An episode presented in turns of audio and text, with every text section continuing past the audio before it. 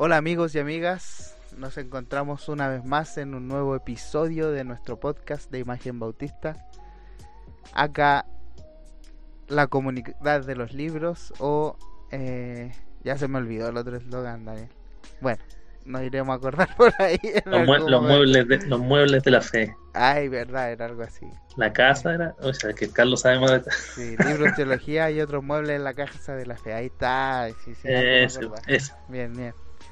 Es más fácil comunidad de los libros. Comunidad de los libros, más fácil. comunidad de los libros, correcto.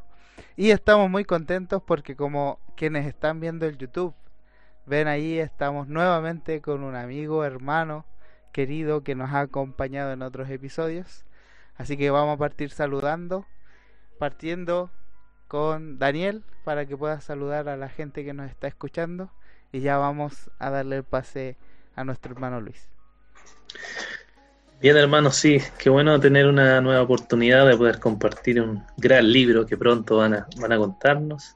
Así que aquí estamos en Valparaíso bien, eh, llegando casi a fin de año ya. Ha sido un largo año de cosas muy raras como estar en cuarentena o a veces salir. Así que bien, pues agradecido al Señor porque hemos tenido todo este año la oportunidad de poder compartir diversos libros de interés para muchos hermanos Así que espero que sigan disfrutando con nosotros de este tiempo de libros. Así es. Bien pues. Y también queremos que nos salude aquí nuestro hermano Luis, que ya es uno más de la casa, así que ya le damos aquí el pase para que pueda estar saludando a quienes nos están escuchando. Hola Franco, hola Daniel, Dios la bendiga. Bueno, muchísimas gracias. Otra vez aquí compartiendo y hablando de, libros. a los que nos encanta leer, pues nos encanta hablar de libros también. Así es. Excelente, bien pues. Como decía Daniel, motivar a nuestros hermanos a que sigan viendo, escuchando los podcasts y también que puedan manifestarse ahí con sus comentarios, su me gusta, sus no me gusta, que han habido algunos también. Eh, pero eso es bueno porque, Sí, pues siempre. Son buenas las críticas constructivas, así que nos sirve también para ir eh, revisando lo que estamos exponiendo, leyendo, etcétera. Así que todos invitados ahí a poder participar y se vienen también nuevos concursos que ya tuvieron sus frutos en episodios anteriores. Así que entremos de lleno entonces a nuestro nuevo podcast, a nuestro nuevo episodio del día de hoy vamos a estar hablando de un libro muy bueno de la editorial Legado Bautista Confesional. Así que Luis, preséntanos el libro, cómo se titula, quién es el autor y cuéntanos un poquito de manera introductoria acerca de este libro. Hermanos, el libro se llama Mejor que el principio, la creación desde una perspectiva bíblica, del autor eh, Richard Barcelo. Eh, es la clase de libros que em, no sé si les ha pasado que cuando aprenden cosas como em, arte o una pintura, que antes veían cualquier cuadro, cualquier cosa y les daba igual, simplemente un cuadro cualquiera. Pero cuando les explican quién es el autor, cómo fue que pintó, los detalles ocultos, uno empieza a ver lo que estaba allí, pero uno no lo veía. O cuando alguien les explica cómo ver las constelaciones en el cielo. Mira, aquí está la constelación La Osa Mayor, tal de estrella, y uno, oh, o sea, todo el tiempo estuvo allí y nunca lo vi. Bueno, algo así es esta clase de libro. Eh, nos vuelve a enseñar la Biblia, nos vuelve a ver el panorama general de cosas que ya estaban ahí, llevan cientos de miles de años allí, y uno nunca lo, lo había notado o, o lo había hecho conectado los puntos. Y esa es la, la clase de, libros de este, o este tipo de libros así. Excelente. O sea que es como que provoca la sensación de fascinación. Sí, sí. Provoca leer la Biblia otra vez. Para ver todo lo que, lo que uno nunca había, había visto antes. Es, es como cuando conversamos que habíamos leído un libro anteriormente y después de obtener un poco más de información, volver a leerlo es aún más eh, placentero o genera más eh, y mejor comprensión. Excelente, mm. pues hermano Luis, una muy bonita descripción de qué tipo de libro es este. ¿Por qué mejor que en el principio? Anda ya contándonos un poco cuál es la intención quizás del autor y cómo se va desarrollando este, este libro en sus páginas. Claro, claro. El, bueno, el título básicamente no, nos recuerda ¿no? de que, como que la Biblia tiene un propósito, hacia dónde va, hacia dónde llega. De hecho, el subtítulo del libro es La creación desde una perspectiva bíblica. Así que el autor eh, nos va a llevar, o básicamente su, su centro de explicación es la creación. Es decir, Génesis 1, 2, capítulo 3 también. Pero no solo eso, sino también cómo el desarrollo de la Biblia también nos habla de ese mismo, esa misma creación, de ese mismo punto. Básicamente, eh, si pudiera resumir el libro, las partes que tiene, pues tiene una parte introductoria que nos llama mucho a la meditación, se llama la razón suprema de la creación. Después continúa hablando sobre los agentes divinos de la creación, habla del Dios Trino como creador, del enfoque de la creación dirigido al Hijo. Luego está una, como un segundo segmento que son dos capítulos, que yo creo que son los capítulos que destapan la mente, abren la mente sobre la función reveladora de la creación. Interesante el, cómo el autor aborda eh, aspectos tan básicos que uno posiblemente ni, sabía pues de la, de la creación. Pues luego continúa más adelante sobre el acto como tal de la creación, los seis días de la creación, luego el del hombre, del hombre como, como la cima de la creación, y concluye con un tema pues bastante importante y a veces hasta algo un poco polémico sobre el día de reposo o el día de eh, el séptimo día, el último día.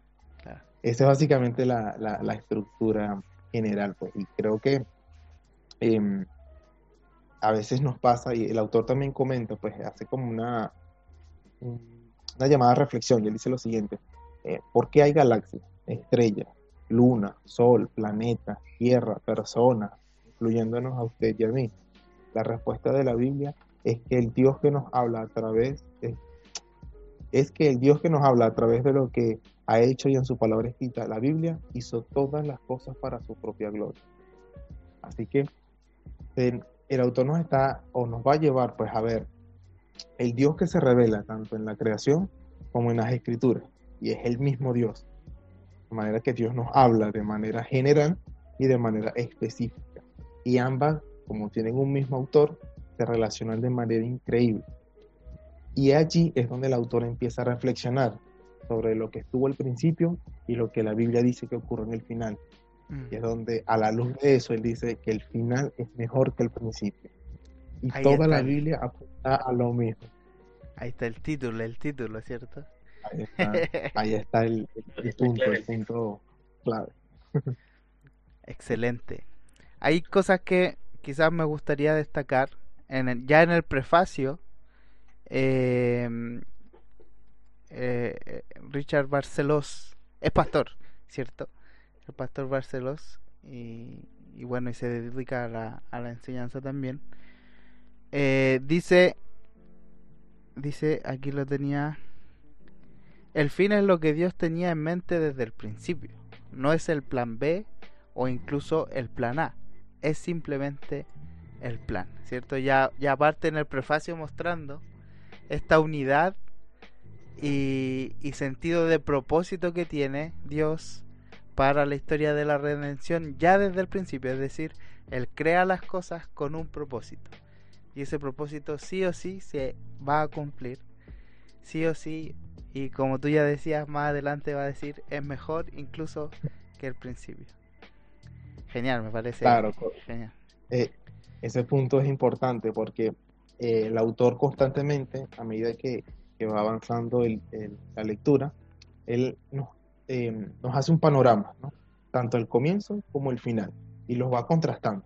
Mm. Mira cómo es el comienzo, mira cómo es el final, y al final, en, en ese momento uno dice, ok, ¿cómo, ¿cómo llega de este punto al principio al final?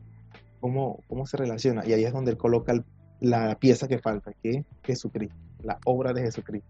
Excelente. Y ahí, ahí es donde todo empieza a encajar, todo, todas las piezas empiezan a encajar cuando uno ve a Jesucristo allí en medio. Genial. El, el tema principal o, o, la parte con la que constantemente reflexiona el autor, y algo que deberíamos tenerlo siempre, es sobre Romanos 11:36, de Él, por Él y para Él, todas las cosas. Y eso es algo, eso es una conclusión, una conclusión de, de todo, de haber entendido cómo el mismo Dios que crea o hace una creación inicial es el mismo Dios que también hace una segunda creación en Claro. Cristo y el que va a hacer los cielos nuevos y la tierra nueva en Cristo. Correcto. Excelente. Daniel, ¿alguna pregunta, alguna cosa que, que mencionar aquí? ¿Hasta aquí? Una pregunta, pero sí me acuerdo que una de las cosas buenas que tiene, me leí un par de capítulos nomás de este libro, no entero, es la, las implicaciones que saca el autor igual. Va como al final de los capítulos dando como implicaciones o aplicaciones directas y ahí esa de, de Romano es buena cuando dice que es cierto que el universo no se trata del hombre, sino que se trata de Dios. O sea, todo está centrado en Dios y va explicando ahí maravillosamente Romanos capítulo 11, donde Pablo declara, ¿cierto?, esa, esa doxología de alabanza a Dios soberano. Solo eso me, me acuerdo de, de este capítulo que es muy, muy bueno y, y con lo que dijo Luis me quedo con ganas de leer hasta el final. Sí, de hecho, de hecho los varios capítulos son de hecho sermones o como una especie de colección de sermones. A ver, Y la ventaja de los sermones es la parte aplicativa, que no es solamente algo teórico, algo académico, sino que también involucra un, ok, ahora qué voy a hacer. Y exige una respuesta. claro que la- y, eso, y eso es algo eh, importante, porque a veces eh, tenemos la idea ¿no? de que mientras más conocimiento, mejor, pero que nos quedamos con el puro conocimiento y, cómo nos afecta, qué hacemos después. Correcto. y esta- el autor nos lleva a, a aplicarlo inmediatamente. Genial. Veo ya en el segundo capítulo y también es bien interesante y bueno, también a- a- viéndolo como de manera más general, tiene sentido y es, bastante lógico que antes de entrar en el, en el enfoque, digámoslo así, cristocéntrico o de que la creación está dirigida hacia el Hijo, él plantea la Trinidad, ¿cierto? Ahí en el capítulo 2. ¿Qué cosas podrías comentarnos, si te acuerdas de algunas destacables, respecto a- a la presentación de la Trinidad en la creación? Sí, de hecho, ese, ese es un punto bastante importante. El autor, de hecho, ha hecho varios libros sobre la Trinidad, así que él conoce, conoce bastante del tema. Y, como dice, introduce el tema para nunca dejarlo atrás, porque un aspecto que, se, que a veces se olvida o se pasa por alto es el hecho de que toda la Trinidad está involucrada en la creación. Padre, Hijo, Espíritu Santo. A veces vemos como solamente el Padre y, y- y ya, pues, y el Hijo estaba allí esperando a ver qué pasa. No, no, no, o sea, toda la, la creación. Y ahí es donde el autor empieza a hacer las conexiones. En una parte dice, oye, cuando Dios actuó en la creación, cada persona de la divinidad ejerció poder divino. Eh, sin embargo, la Biblia enseña lo mismo sobre la redención. El Padre planeó la redención, el Hijo la llevó a cabo y el Espíritu Santo la aplica. Como Dios actuó de una forma trinitaria en la creación, así también obra en la redención. Maravilloso. Aparte, es, eh, es, muy, es, muy, es muy atrapante porque eh, vemos como al final es Dios haciendo todo para su propia gloria. Todo. Y eh, sin olvidar ese tema eh, tan importante de la, de la Trinidad en la creación. Correcto. Genial. En ese, sí, sí, de hecho en ese punto, allí es donde continúa con el siguiente capítulo sobre el enfoque de la creación dirigido hacia, Hacia el el Hijo. Y ahí es donde empieza, empieza a entrar en la parte cristocéntrica del, del tema, Ajá. cuando, cuando comenta de que todo lo que depende del Hijo para la existencia inicial depende del Hijo para la existencia continua. Lo que fue creado para Él, eh, subsiguientemente sostenido en Él. Y el, de hecho el tema, el tema o el versículo clave que utiliza allí es Colosenses 1.16. que dice ¿no? que por él fueron creadas todas las cosas, las que hay en los cielos, las que hay en la tierra, invisibles. Todas esas cosas no fueron creadas por medio de él y para él. O sea, Cristo también estuvo allí en la creación. Y Pablo hace esa conexión entre así como Cristo estuvo en la creación, así también está en la, en la nueva creación, con todos los redimidos, todos los creyentes. No hay nada sin él finalmente. Sí, y eso es sumamente importante. Excelente, o sea, eh, espera, ah, te interrumpo ahí, es, es que me hace pensar en esto, a veces nosotros nos vamos a extremos y pensamos que solo la segunda creación eh, se sostiene y depende de Cristo, de, de Dios, de la Trinidad, ¿cierto? Pero es claro, y bueno, aquí el, eh, el libro reflexiona sobre que no, no solo la segunda creación se sostiene y existe por Cristo, sino que la primera creación también lo hace. Entonces, eh, de algún modo da un sustento y da una importancia, porque a veces se nos critica, y creo que en, algunos, en algunas ocasiones con razón, que tendemos a ser un poco escapistas por esta idea de apuntar solo a la segunda creación y a lo que va a venir después y como de algún modo despreocuparnos de lo que nos rodea hoy. Eh, pero vemos muchos mandamientos a lo largo de todo el Antiguo Testamento y el Nuevo Testamento respecto de nuestra responsabilidad con lo que nos rodea hoy eh, y que incluso es manifestación de que somos hijos de Dios y de que queremos extender su reino. Eh, me parece muy interesante eso, que haga esta conexión de que Dios y el Hijo en particular sostienen y de Él dependen todas las cosas. La primera creación y también la segunda creación en gloria eterna, ¿cierto? Me parece súper eh, maravilloso. También, también tiene que ver con una visión negativa a veces de la creación, como de lo material, digamos como si Dios no hubiera creado todo. Dios creó todo para, para su gloria. Eh, bueno, me acuerdo, los, los puritanos solían hablar de los dos libros, no sé si el autor lo habla así, pero el libro de la creación, ¿cierto? Que creó Dios, y el libro, que es la palabra de Dios, que indica la salvación. Y ambos habían sido creados por Dios y ambos eran para su gloria. Sí, sí, de hecho, justo es los dos capítulos que siguen. Ah, anda adelantando, es como no lo leí. O sea, no leí ah, claro, Bien, cuéntanos entonces. Casi me robamos. Casi, casi. casi. Sí, sí, de hecho. De hecho, eh, el capítulo 4 y capítulo 5, bueno, considero que son uno de los capítulos más importantes o, o muy, muy eh, útiles para nosotros, tanto como cristianos como personas que defienden la fe, o sea, en la parte de la, apologética. Capítulo 4 y 5 hablan sobre la función reveladora de la creación. Y es, y es hasta interesante porque eh, cuando uno habla sobre eh, cómo se creó todo el universo, las estrellas, eh, nuestro sol, la luna, el planeta Tierra, cómo funciona todo, la lluvia, la gravedad,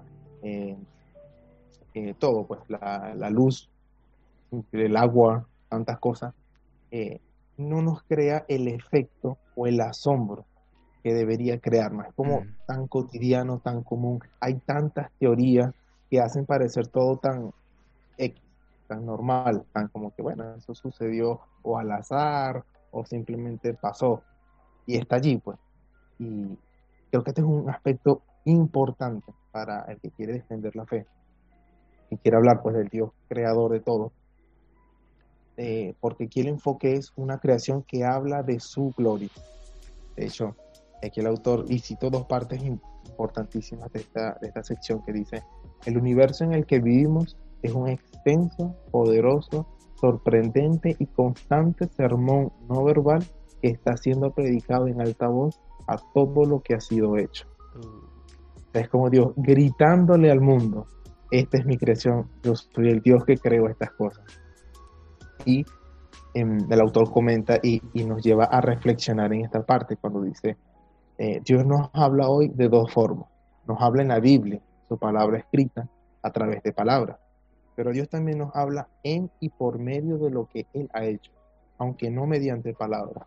Es decir, Dios nos habla verbalmente en la Biblia y Dios nos habla no verbalmente en la creación, por medio de lo creado.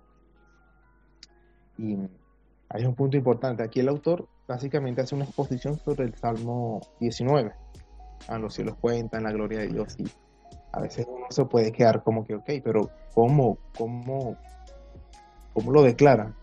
A veces uno le dice, no, pero oye, pero mira el universo, eso lo creó Dios. Y posiblemente alguna persona te diga, no, entonces creó solo. O X, simplemente pasó. Entonces, eh, a veces hasta uno mismo no sabe cómo decirle a la persona, oye, pero mira, mira cómo todo está creado, mira cómo funciona el universo. Y el autor, de hecho, nos lleva a, aprender y conocer más sobre este, este universo, esta creación, porque esta es la creación de Dios. Y Dios mismo se revela en su creación. Sí, e, es, interesante ahí porque, de hecho, mucho de, del desarrollo científico surge también por este entendimiento de que Dios hizo las cosas. Y si Dios hizo las cosas, se nos ha encargado a nosotros conocer cómo Dios hizo las cosas para comprender su, su funcionamiento y también para, para aprovechar lo que Dios hizo. Entonces, claro, como dices tú, a veces nosotros damos las cosas por sentadas y es como, ah, sí, eso pasa todos los días. El sol sale todos los días. Eh, pero claro, está anunciando eh, la majestad, la gloria, el poder del Dios que hizo el sol, por ejemplo. Eh, genial, ¿no? Me parece maravilloso. Hay que leer el libro. Sí, bueno, bueno, yo quería comentar que, claro, solemos pensar así como que esto, esto es así nomás o nació al azar, qué sé yo, igual por la influencia de, de la ideología o de las filosofías, digamos, humanas que hay, que están por todos lados invadiéndonos y terminamos pensando que, que así no nos asombramos, en verdad que es Dios quien está guiando todas las cosas, que es Dios quien creó todas las cosas y es algo que debería eh, crearnos asombro realmente, como, como tú decías bien. Creo que es algo importante recordar que el Señor es quien domina todas las cosas. En los siglos atrás los hermanos quizás tenían más conciencia de eso, en los vientos, en la lluvia, en las tormentas, ¿cierto? Estaban viendo ahí que Dios estaba actuando, pero ahora decimos, ah, mira, eso es un, algo natural, un desastre natural, que es como le llaman, ¿cierto? Pero eh, finalmente la escritura nos muestra que Dios es quien guía todo, providencialmente está actuando en todas las cosas. Claro, de hecho, hay un contraste eh, bastante mm, interesante entre cómo las visiones paganas veían la creación y cómo el cristianismo o el judeocristianismo ve la creación. Porque estas versiones paganas le asignan una personalidad a cualquier cosa que sucede, a la lluvia, al sol, a la luna, a las estrellas, a la tierra, todo pues. Pero el cristianismo, entendiéndolo o leyendo eh, los primeros capítulos de Génesis, nos damos cuenta de que ninguna de esas cosas son dioses, porque Dios creó los cielos y la tierra, Dios creó la luz, Dios creó el sol, Dios creó todas las cosas, y todas esas cosas son creaciones, no son otros dioses. Y ahí se ve un contraste bastante, bastante interesante. Pues. aunque hoy en día no se tiene esa visión de que son dioses detrás de la tormenta, dioses detrás del sol o dios de la luna. Sí hay otro tipo de religión, que es el naturalismo. Esa idea de que todo, o el materialismo en su mayor exponencia, es que todo existe porque existe, o el simple hecho de que la materia se puede explicar a sí misma fuera de cualquier otra explicación, eh, fuera de sí misma. Mm. Y de hecho, como abunda tanto esa explicación naturalista, o sea que la naturaleza funciona por sí misma y no depende de más nada, es que incluso nosotros los creyentes nos cuesta ver cómo Dios se revela en la creación, cómo Dios se revela en todo lo creado. Nos cuesta porque venimos trayendo esa idea y no nos asombra ver las estrellas, ver cada día, ver cómo funciona todo. El funcionamiento del universo es extremadamente complejo desde la gravedad, el electromagnetismo, eh, tantas cosas que, que me dice, wow, es complejo, está hecho al milímetro. Así es. Y ahí es donde uno puede decir, creer que todo esto se hizo solo es absurdo, por puro azar.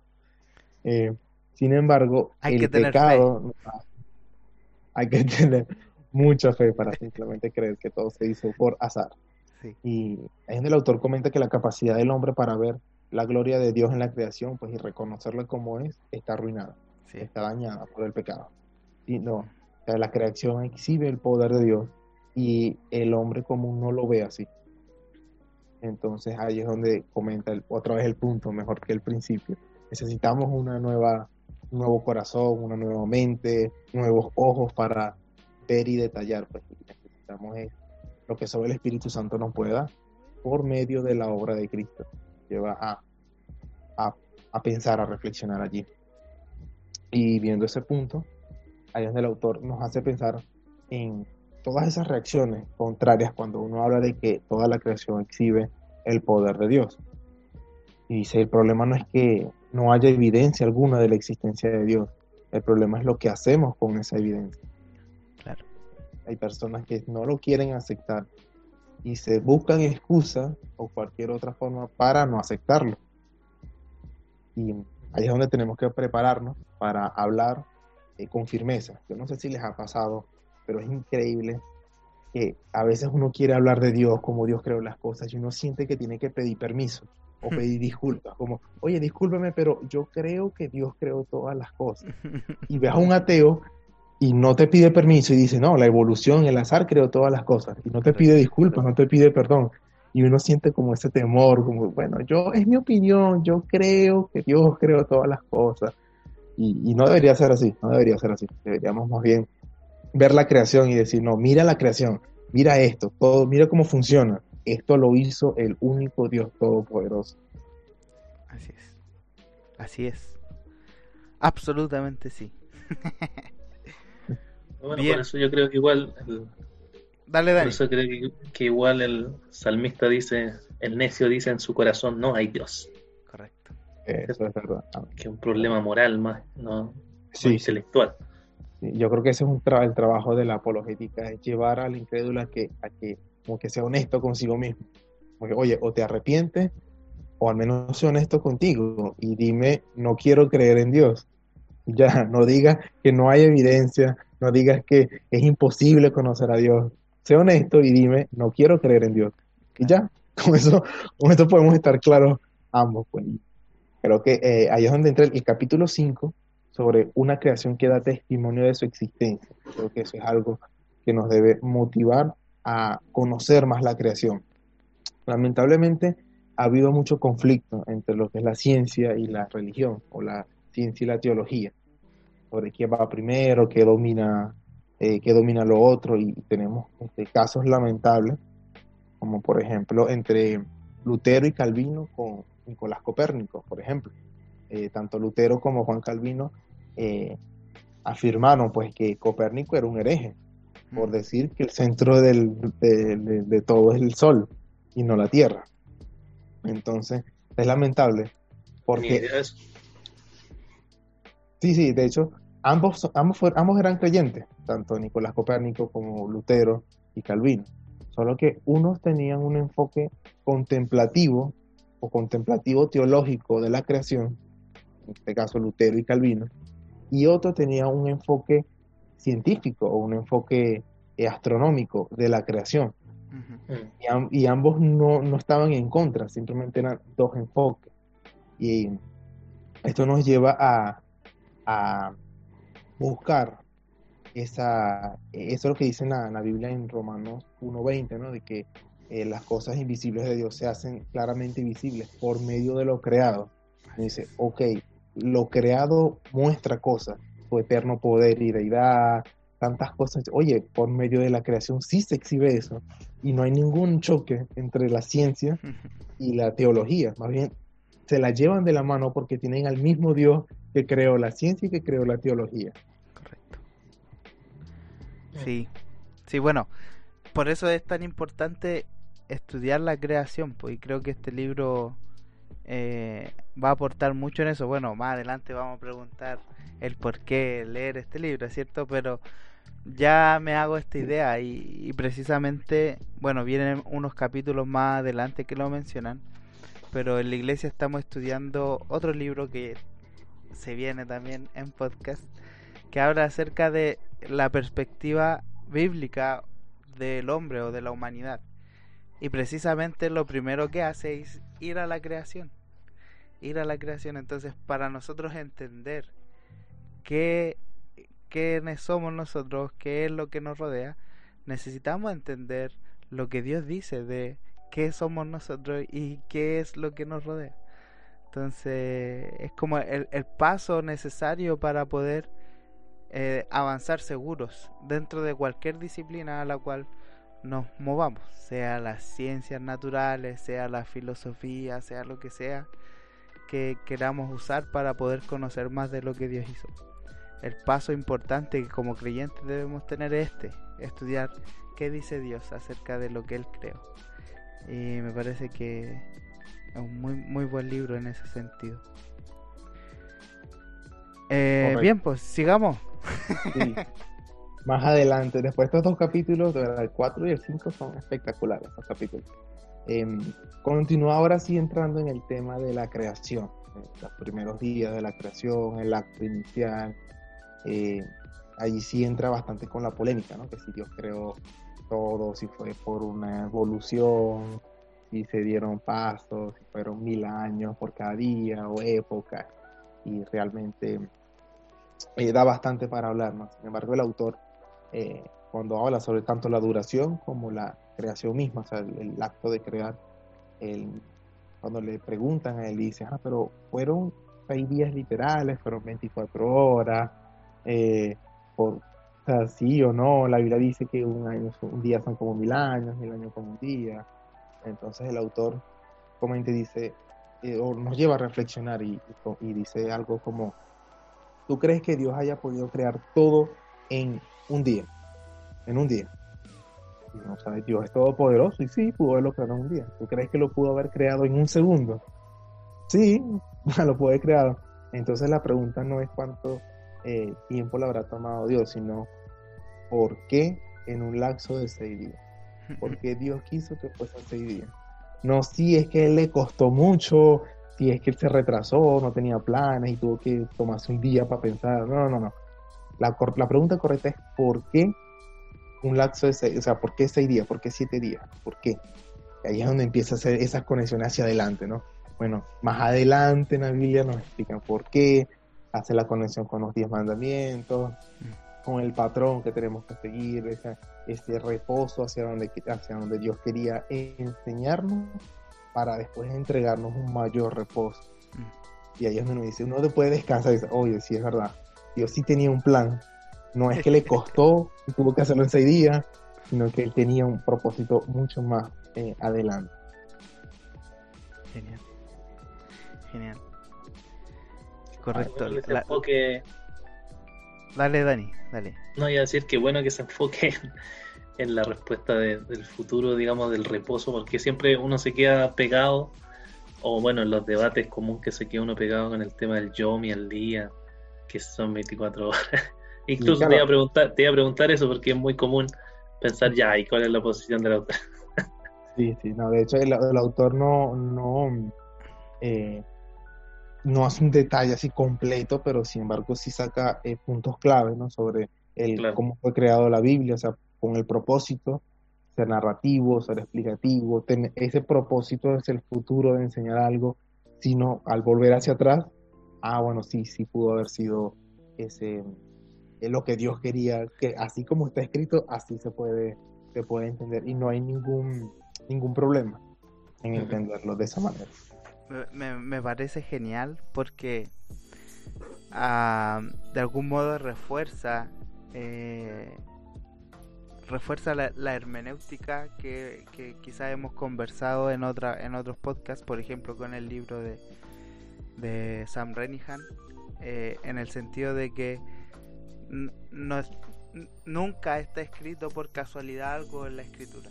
Y efectivamente, como tú dices, si uno le da la vuelta necesaria, comprende que incluso la creación es dada a, a, Moisés para el pueblo con este propósito profético o con este propósito de transmitir y dar a conocer el Evangelio y me parece espectacular. O ¿Cómo no pensar en, en, eh, en el plan de Dios perfecto, eterno, inmutable? Si ya Todo desde, la cruz. Eso, si ya desde el, desde el Génesis, desde el primer versículo nos está empezando a anunciar eh, el reposo eterno en Cristo. Oh, no, me parece genial, maravilloso. Claro, de hecho, eh, no sé si lo han llegado a pensar, pero todo el asunto de la salvación, la expiación, la, eh, la sustitución, todos esos términos son realmente muy difíciles, complejos y nadie se hubiese podido imaginar algo así. De hecho, es tan complejo que Dios en toda la Biblia nos va dando señales, nos va dando pequeñas pistas para que cuando venga el momento, ahí sí, ah, ahora entiendo. Porque nadie va a llegar a la conclusión, simplemente viendo la naturaleza, Cristo murió para poder darnos perdón. No, a no ser que Él nos haya dado pistas, un cordero sacrificado, una muerte cada año, a lo que va llevando más adelante. Y así como uno ve la creación inicial, uno dice, esto que está aquí inicial tiene un propósito más adelante. ¿Qué será? Y verlo en el enfoque cristocéntrico, nunca perder ese enfoque cristocéntrico, están todas las respuestas. Simplemente están todas las la respuestas. Em, continuando aquí con el tema, pues ya llega la parte de el hombre como la cima de la creación, los portadores de su imagen, como lo llama el, capítulo. Y es realmente eh, bastante importante, ¿no? La Biblia es clara, ¿no? Dios hizo al hombre a su imagen. Él exige que el hombre viva a la luz de, esa imagen y hará al hombre responsable de la forma en la que vive. Nunca perder ese, enfoque, ¿no? El hombre es imagen de Dios con el propósito de reflejar su gloria. Hacer las cosas que, que Dios quiere que, que, que se hagan aquí. Sí, me, me, parece que también este es un tema necesario de hablar y creo que con Daniel lo hablábamos hace algunos días atrás, el cómo se hace un énfasis bastante pobre o bajo de la imagen de Dios en el hombre, o de cómo el hombre es la imagen de Dios. Y por más depravado que esté su condición, él fue hecho a imagen de Dios. El hombre está hecho a imagen de Dios y, y de hecho es un agravante el que no viva para la gloria de Dios porque es la forma en la que fue creado. O sea, no tiene sentido hablar de pecado y, y depravación, sino primero eh, levantamos en alto esta verdad que nos presenta la escritura de que el hombre fue hecho imagen de Dios. De hecho, este, esa misma eh, idea ¿no? de que el hombre fue hecho a imagen de Dios es la seguridad que tenemos nosotros para evangelizar. O sea, esa persona que está aquí está hecha imagen de Dios, ella puede pensar, o sea, tiene la ley de Dios en su corazón, la ley natural puesta en su corazón. Así es. O como decía un puritano, él tiene un traidor dentro de sí, es su conciencia. Apela a su conciencia que lo acusa. Tienes un, alguien, que, alguien que te está ayudando del otro lado, cuando uno está evangelizando, ya tienes a alguien que te está ayudando allá adentro, porque él también está hecho a imagen de Dios. Así es. Genial. Daniel, ¿algo que decir? No, no, nada. Solo estaba pensando en la idea de, del traidor o el que lo acusa. Bueno, que claro, que igual siempre los puritanos apelaban mucho a la conciencia, a ejemplos en donde ellos no podían negar, incluso sacando ejemplos de, no sé, de filósofos que les mostraban los que ellos se esforzaban con las cosas virtuosas o buscaban los valores o, cosas así, ejemplares. Y los puritanos citaban muchos ejemplos de eso para que igual las personas pensaran que dentro de sí tenían una ley moral, como decía Luis, que está ahí en Romanos, ¿cierto? Que les, dice, los obliga, los presiona a reconocer que han sido creados a imagen de Dios y que tienen una, un juicio moral que hacen sobre todas las cosas y esos juicios vienen porque Dios puso en su, en su ser esta conciencia. La Biblia, no tienen excusa. Delante no, de Dios no tienen excusa. Por eso no van a tener excusa, por más que digan que no hay evidencia suficiente, como decía Richard Dawkins, que es famoso ateo. Eh, cuando llegue delante de Dios no va a tener excusa porque tenía dentro de sí alguien que lo acusaba también. Toda la creación gritando. Es aquí en este, en este capítulo, cuando habla sobre la, una creación a imagen de Dios, donde empieza a hacer las conexiones. Y me gustaría citar eh, una parte que me parece espectacular, cuando ahora habla de Jesucristo hecho hombre. De Jesucristo, el eterno Hijo de Dios hecho hombre, es la solución de Dios al fracaso de Adán. Jesucristo lleva a su simiente donde Adán no pudo llevar a la suya. La salvación en Cristo es mejor que la creación a imagen de Dios y la ciudadanía en el huerto de Edén. Dios no vuelve a colocar a los creyentes en Cristo en la línea de partida, en la misma posición en la que Adán fue creado.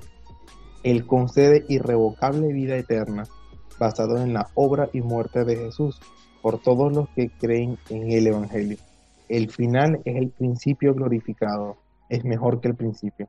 Cristo lleva a todos los pecadores que creen en el Evangelio a su tierra, su templo escatológico, su paraíso, cielos nuevos y tierra nueva, en los cuales solo mora la justicia. Alabado sea Dios Padre, Hijo y Espíritu Santo. Amén. Amén. Buenísimo. Genial. ¿Cómo seguir hablando? Después de eso.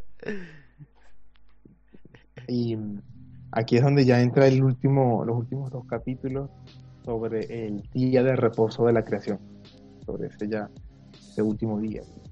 Y, y lo mismo, muchos piensan, bueno, ¿será que Dios se cansó y, y ya no pudo más? Fue, fue demasiado para él y tuvo que descansar o, o deberíamos estudiarlo como, como realmente es, qué significa o por qué Dios puso un día de reposo, qué, qué me quiere enseñar más adelante, ese cesar de las obras. Y ahí la perspectiva cambia. Me dice, ok, ahora voy a ver más adelante cómo la revelación posterior me habla de este, de este punto para, para entenderlo. Y el capítulo pues de la parte de la del reposo de la creación, ¿no? que habla del sabbat, que significa reposo, pero para Dios y qué significa pues ese reposo para Dios y para nosotros. Pues? Mm.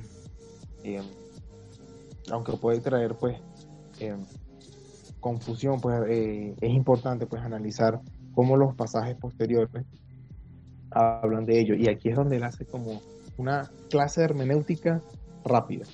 E incluye el tema de la, de la tipología, de cómo un aspecto se ve en el Antiguo Testamento y se cumple más adelante en Cristo. Comenta tanto de que Jesús es tanto el tabernáculo de Dios como el que edifica el nuevo templo, su cuerpo, la iglesia. Pues ahí uno dice, ok, ahí tenemos un paraíso, tenemos un Edén, tenemos cielos nuevos y tierra nueva. Más adelante ahí empiezan las conexiones. Eh, Dios crea al hombre terrenal, pero Dios también crea una nueva creación, nue- nuevos hombres en Cristo más adelante. Eh, ese templo del lugar de la presencia de Dios, ese lugar donde está mora Dios. Bueno, ahora pasa más adelante un tabernáculo, cada vez más cerca. Después está un templo, cada vez más cerca, y ahora está Cristo mismo como hombre, y después más cerca todavía el Espíritu Santo morando en nosotros. Y después cuando llegue a la consumación, toda la tierra será el templo de Dios. Verlo así en, en escalada, como, como una escalera, cada vez hacia arriba. Es donde se comenta el tema de que este reposo lo que hace es anticipar el verdadero, el verdadero reposo. Y eh, ahí es donde tiene un significado ese reposo, tanto en el momento de su creación como para lo que implicaba para los israelitas, como también mucho más profundo para lo que significa para la iglesia, para, para el creyente. Estamos esperando eh, un final glorioso, un reposo perfecto. De hecho, cuando Hebreos habla de que todavía queda un reposo, es como recordando, oye, hubo un reposo para Israel para en el Antiguo Testamento, terrenal, llegaron a Canaán, pero ese no era la meta, ese era el camino para llegar al verdadero reposo que está más adelante y es el que realmente esperamos en Cristo. Sí. Ah, me, me parece genial eso, el, el tema de ir enlazando el relato de la creación con, con su cumplimiento escatológico, por decirlo de alguna, male- de alguna manera, ¿cierto? Como la revelación progresiva. Así es, la Claro, revelación progresiva. Y también pensaba en eso, que también aquí, por lo general, tendemos a caernos en las discusiones de qué vamos a hacer en la eternidad, en el cielo. Vamos a tener nuestras casas, nuestros gustos y qué sé yo. Vamos a estar cantando todos los días. Pero es impresionante eso, que la preocupación de la escritura es decirnos vamos a encontrar plenitud en Cristo y no vamos a necesitar nada más porque Él mismo va a ser todo en todos. Eh, no sé, me, me, me deja solo. fuiste. Te fuiste, te me fui, sí. Al tercer cielo fue. Sí. De hecho, eh, este enfoque, este enfoque viendo cómo Cristo eh, o cómo hay una consumación futura, cómo Cristo es el centro de todo, nos ayuda a ver incluso los problemas que estamos pasando hoy en día. Em, el autor comenta pues de que este mundo está cargado de problemas y la respuesta a esto no es ni un eh, plan político ni eh, como dice ni un Estados Unidos cristiano o varios países cristianos y listo resolvemos todo ¿por qué? porque la respuesta eh, no es ni siquiera convencer a otros de que la humanidad tiene un potencial utópico como que tú puedes sacar lo mejor de ti solo concéntrate cree en ti mismo en ti mismo. eh, ¿Por qué? Porque el problema incluye la propia naturaleza del hombre, el propio pecado. Que el hombre, eh, su pecado, pues está allí y es, parte, y es el problema de todo. Y la respuesta se encuentra en Jesucristo, Mm. en ese evangelio. Específicamente, pues, las, nuevas, las buenas nuevas de salvación que él, ha, que él ha creado. De hecho, la respuesta está allí. Pues queremos un final glorioso, pues está en Cristo.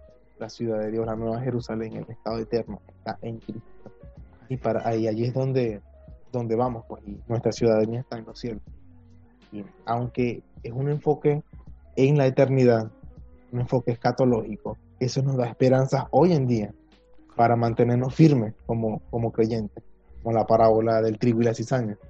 Dios va a dejar crecer la cizaña nos va a doler compartir con no creyentes con personas muy malas injustas pero Dios también va a dejar crecer el trigo. Otros creyentes siempre va a mantener su iglesia eso no va a pasar. Y así ambos van a ir creciendo y la iglesia se va a fortalecer. A veces nos preocupan ¿no? estos temas como el tema del feminismo, el movimiento gay, el marxismo cultural, pues nada, tantas cosas, tantos movimientos locos y extraños y dominantes. Uno dice, no, esto nos va a acabar, pero también recordamos de que eh, las puertas del Hades no prevalecerán contra la iglesia Así es. siempre va a haber un remanente, una iglesia allí parada firme, soportando todo y dando respuesta bíblica a todo. Lo- y también creo ahí, Luis, que nos ayuda también a, comprender y a disfrutar de mejor manera nuestro nuestro domingo, o sea, nuestro día de reposo en, en el hoy, en el mientras peregrinamos hacia ese día eterno de reposo y plenitud en Cristo.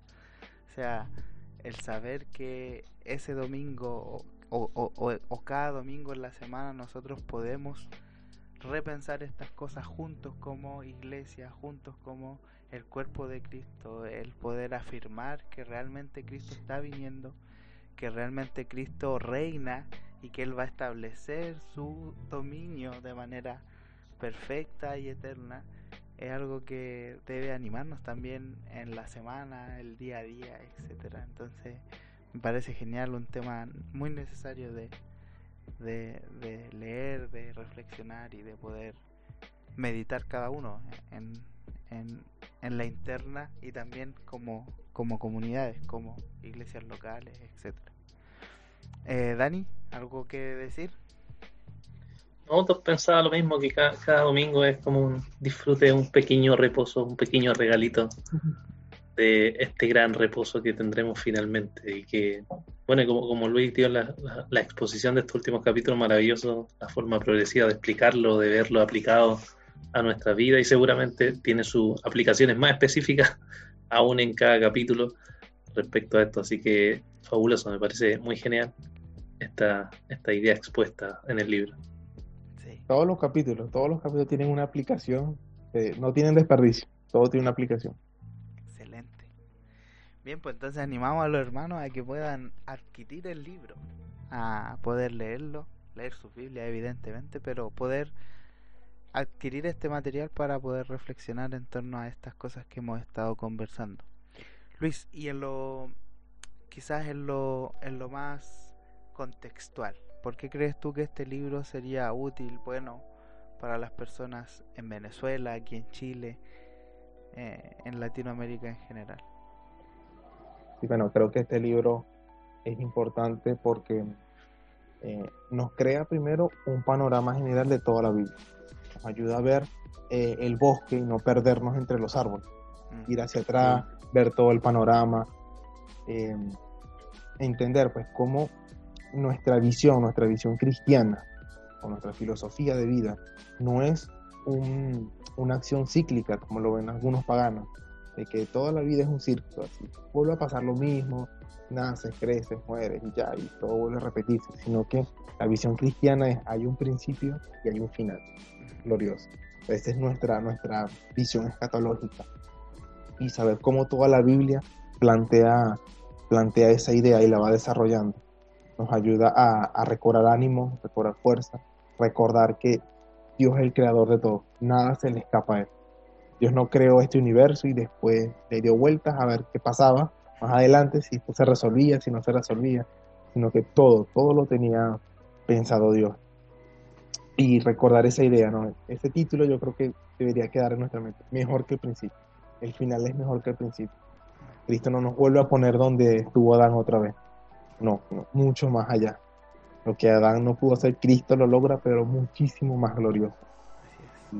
Mantener eso en la mente, recordar de que toda la creación habla de Dios, y básicamente grita que Dios creó todas las cosas, nos ayuda más bien a, enfocarnos o a descansar en que uno puede hablar de Dios con otros no, con otros no creyentes, aunque difieran de nuestros puntos, sabiendo de que todo el universo está a nuestro favor, por así decirlo. ¿Por qué? Porque todo el universo habla de Dios. Y, y entendernos cómo Dios crea las cosas para un objetivo, para un final, que es la redención. todo este es un teatro en el que Dios está mostrando su gloria, tanto en las cosas buenas como en las cosas malas, porque todo glorifica al Señor y todo es parte de, ese plan divino. Y nosotros formamos parte de ello por pura gracia. Por pura gracia estamos allí, eh, entendiendo esas cosas y hablando de ese, de ese Dios creador todopoderoso. Amén. Amén. Excelente. Vamos a ir cerrando este episodio, eh, invitando a los hermanos a que puedan adquirir el libro. Así que, Daniel, palabras finales que puedas o quieras expresar en este momento. Bueno, lo primero, agradecer a Luis por el esfuerzo de este resumen, de haber leído este libro muy buen libro, muy buen material de, teología bíblica de la creación, así que yo creo que todos nuestros hermanos auditores que están escuchando tienen que adquirir este libro, tienen que leerlo, tienen que hacer un estudio en la iglesia para que puedan tener un entendimiento claro de, de, la creación, lo que la escritura nos dice y también nos sirve, como lo comentamos varias veces, como una herramienta apologética igual muy importante que los cristianos a veces han dejado de usar y que es bueno volver a recuperarlo para usarlo en la, en la iglesia, en la predicación en la calle, donde estemos dando testimonio de Cristo. Así que gracias Luis, eh, gracias por, por este resumen y también a nuestros auditores que puedan comprar y seguir aquí la editorial Legado eh, Bautista Confesional. Así es. Luis, palabras finales que quieras extender aquí a los que nos están escuchando. Claro, claro. No, bueno, este, este libro pues súper recomendado. La verdad, esta es la clase de libros que me hubiese querido leer hace muchos años para no perder tanto tiempo en tratando de entender o de unir todas las piezas. De hecho, este, de la clase de libros que cuando uno termina de leerlo, uno quiere agarrar la Biblia para verla otra vez de nuevo. Para ver, oye, esto estaba allí, es verdad, mira cómo esto apunta allá, esto es lo mismo que está aquí más adelante. Y es muy, es, muy bonito, pues muy bonito verlo. Así, bueno, recomiendo a todos esa clase de libros, tanto libros eh, que hablen de manera general como libros de tipo teología bíblica que unen toda la historia, o, de teología histórica redentora, para llamarlos así, porque nos enseñan cómo Dios planificó todo y todo tiene un mismo eh, propósito, una, una sola historia. Son muchas historias dentro de una misma historia. Así es, así es.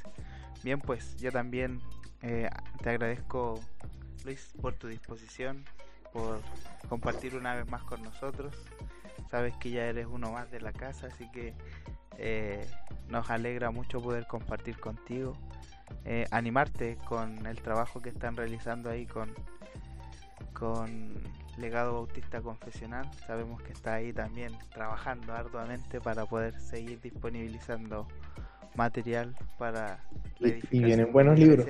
Y se vienen nuevos buenos buenos libros así muy buenos libros atentos ahí a invitado de nuevo. Vamos a tener que invitarlo de nuevo sí. con gusto con mucho gusto. Así que para que puedan seguir la editorial puedan estar atentos y viendo el nuevo material. Si quieren escribirlos por alguna consulta estamos ahí también atentos para poder responderles así que eso que estén muy bien sigan oyendo el podcast y eh, recuerden que para nuestros hermanos en Chile ya hay distribución en físico de varios libros de la editorial para nuestra alegría y de muchos así que para que puedan estar ahí atentos y el resto también que pueda ahí en la misma página de la editorial ver los distribuidores en los distintos países un abrazo Luis un abrazo Daniel estamos encontrándonos en otro episodio muy pronto. Que el Señor les bendiga. Nos vemos.